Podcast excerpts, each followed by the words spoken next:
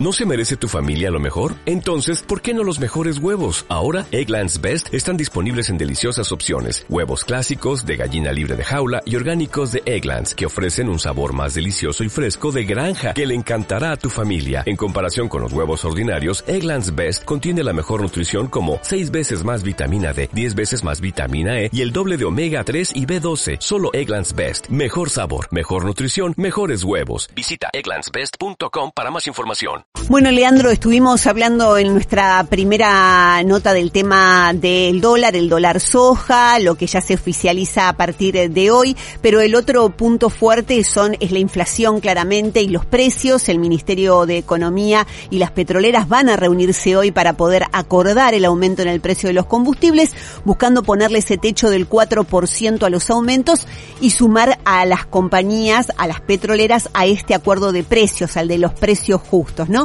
Van a participar las cuatro principales distribuidoras de naftas, IPF, Shell, Action y Puma, eh, en este encuentro y en torno de este tema. Por eso ya podemos conversar con Gabriel Bornoroni, que es presidente de la Confederación de Entidades del Comercio de Hidrocarburos y Afines, de Secha, que esta mañana amablemente está en contacto con Pablo y a la Bolsa. Perfecto, Ceci. Bornoroni, Leandro Rabin los saluda. Buen día, ¿cómo está? ¿Qué tal, Leandro? Muy buenos días. Bueno, gracias por atendernos. ¿eh? Eh, bueno, hoy finalmente, bueno, va a ser esto que estamos comentando, este, que, que ingrese eh, a precios cuidados, a precios justos, no a precios cuidados, no, a precios justos, eh, lo que es el, combustible que venía aumentando, digamos, eh, en forma más acelerada incluso que cualquier acuerdo de precios que había intentado este, poner el gobierno. ¿Cómo está viendo esta situación? ¿Puede llegar a, a, lograrse que esto se traslade automáticamente y que tenga este, un precio más bien este, controlado? ¿Se puede en este contexto este, eh, este tipo de acuerdos? Bueno, nos resulta extraño a nosotros esta situación porque el combustible nunca estuvo por encima de la inflación. En 2019 el combustible aumentó un 43%, 2020 un 25%, 2021 un 34%, 2022 un 60%. Todos los porcentajes de últimos cuatro años han sido por debajo de la inflación. Eh, por un lado. Por otro lado, desde mayo del 2021 a febrero del 2022, los precios estuvieron congelados. ningún precio justo, no, no aumentó el precio del combustible y la inflación sigue igual. Después tenemos la incidencia que tiene los combustibles cada 10% que aumenta el precio del combustible en la canasta básica impacta en un 0,4%. Y bueno, después de decirle todo eso, que, que, el combustible no es el detonante de la inflación, sino que va muy por detrás y todos los años lo ha demostrado, tenemos una compañía que es del Estado, que es IPF, que el gobierno nacional la controla, y entonces va a haber un acuerdo del gobierno nacional con el gobierno nacional. Claro, se podría haber hecho, digamos, vamos a poner entre comillas, utilizando IPF que tenga precios testigos y, ya está, ¿no? En lugar de, de, quizás armar este tipo de, de, acuerdo, que tampoco está claro qué tipo de, combustible iba a ser, ¿no? Bueno, yo por eso digo, es como que un acuerdo del gobierno con el gobierno, no no no hace falta si hoy el combustible no aumenta si el gobierno no quiere. No hay que aumente cuando quiere el combustible. Son son actualizaciones que, que los da, de hecho, primero lo dice Secretaría de Energía y después aparece en, en los surtidores.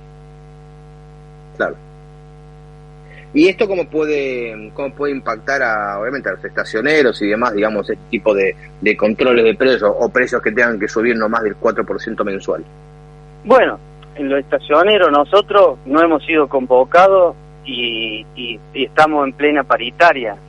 Eh, o sea, nos controlan el precio nosotros, pero no controlan paritaria, lo cual está bien porque obviamente que el, trabajador tiene que actualizarse al ritmo de la inflación pero si vos controlas una parte y no el todo, corre el riesgo de que eh, haya una distorsión importante. Pero eso no sería un problema. El problema es de los argentinos mucho más grave. Nadie va a venir a invertir a Argentina cuando vos le decís que si saca petróleo de Argentina el precio está controlado y si te vas a Brasil a Bolivia el precio no está controlado, entonces tenemos el problema que importamos el 20% de los combustibles que consumimos y importamos gas en, en invierno cuando nos sobra todo eso a nosotros. ¿Por qué pasa eso? Nadie invierte en la Argentina porque no hay un plan.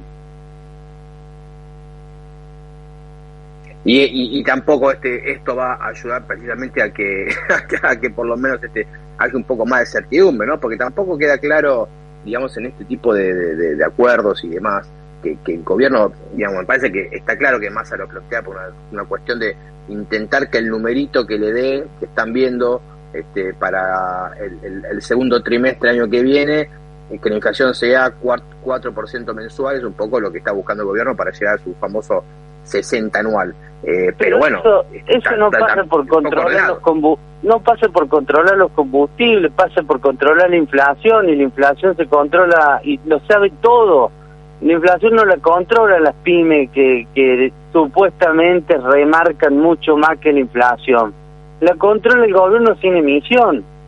Y después, cuando congelan precios, cuando hacen todo esto que están anunciando, no hay combustible en Argentina y tiene que salir el gobierno nacional a comprar con dólares y generen inflación también. por eso digo, no lo entiendo, no quiero ser, eh, no yo no soy un analista económico, pero la verdad es que no lo entiendo, parece todo mucho más fácil. Nadie viene a invertir en la Argentina cuando no está sobrando petróleo y gas, no hay un plan. Nunca va a haber un plan en vaca muerta, todos los gobiernos van pasando, dicen sí, vamos a invertir en vaca muerta, pero nadie le genera un plan para que podamos invertir en vaca muerta y los argentinos tengamos petróleo y gas que nos sobre y los exportemos. Tenemos que importar. Sí, bueno, ahora ya el gobierno, eh, precisamente por eso, ¿no? Ya va, quiere, quiere terminar con esta dependencia de que hay que ver si finalmente este, lo van a poder hacer este, no. Gabriel, ¿cómo, cómo está el, sector de los estacioneros en términos de, de bueno, del negocio, digamos? ¿Esto puede complicarles este, aún más? ¿Han cerrado eh, varias estaciones? ¿No? ¿Todo lo contrario? ¿Cómo está un poco el panorama general usted? No, no hay cierre de estaciones, lo cual eso es positivo. el panorama de los estacioneros no es bueno la, cantidad de estaciones, en Argentina hay 5.000 estaciones de servicio y el 50% está por debajo del punto de equilibrio, o sea, lo que necesita para llegar a fin de mes.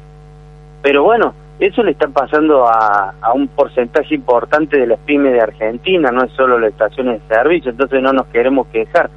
Lo que sí queremos decir y dejar en claro que vemos como que el combustible es la causal de la inflación o el principal eh, impulsor de la inflación y cuando yo le digo que con los combustibles vienen aumentando mucho menos que la inflación y que el impacto en la canasta básica no es directamente proporcional y deberíamos, y quien maneja el precio de los combustibles es el Estado Nacional, bueno, esa es una reflexión para que tengamos todos los argentinos, ¿no? Gabriel Bornoroni, presidente de la Confederación de Entidades de Comercio y Hidrocarburos y Afines, muchísimas gracias por la charla y estamos en comunicación en otro momento. Al contrario, gracias a usted, hasta luego. En Millennium, de 9 a 10 y 30, Pablo y a la Bolsa, con la conducción de Pablo Wende.